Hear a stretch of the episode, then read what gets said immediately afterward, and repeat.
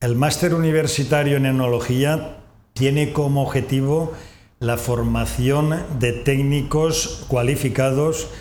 para el sector vitivinícola y, así poder satisfacer la demanda social que presenta este sector y cuya relevancia internacional y nacional es muy importante.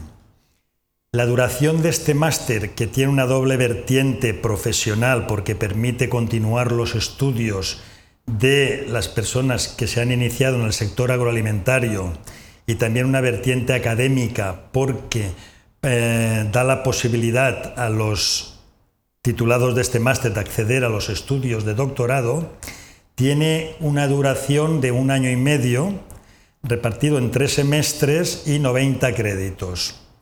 Estos 90 créditos, 66 corresponden a la troncalidad, es decir, a las asignaturas obligatorias, 18 a las asignaturas eh, optativas, a la intensificación y 6 al trabajo final de máster. En cuanto al plan de estudios, este se estructura en base a tres áreas de conocimiento. La viticultura, que comprende 15 créditos con, tres asignaturas, la vid, origen y botánica, las técnicas de cultivo y el material vegetal de la vid,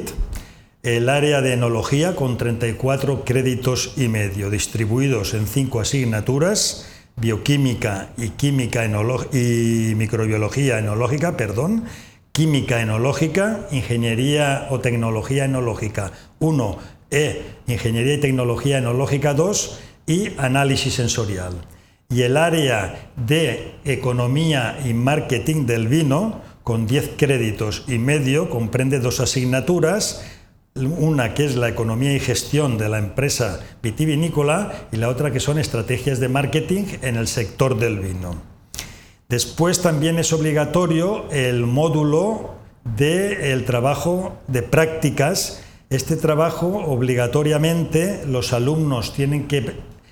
hacer una estancia mínima de dos meses en una bodega comercial para poder eh, llevar a la práctica los conocimientos teóricos adquiridos y este módulo consta de seis créditos. El módulo de intensificación, eh, los alumnos tienen que cursar obligatoriamente 18 créditos en cuatro asignaturas optativas de un catálogo de 12 asignaturas que se ofrecen en el máster.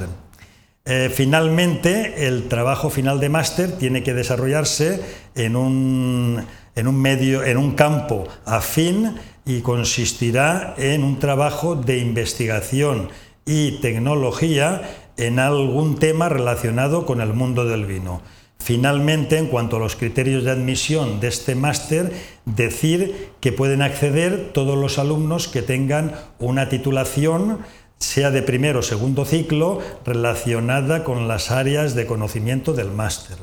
Muchas gracias por su atención.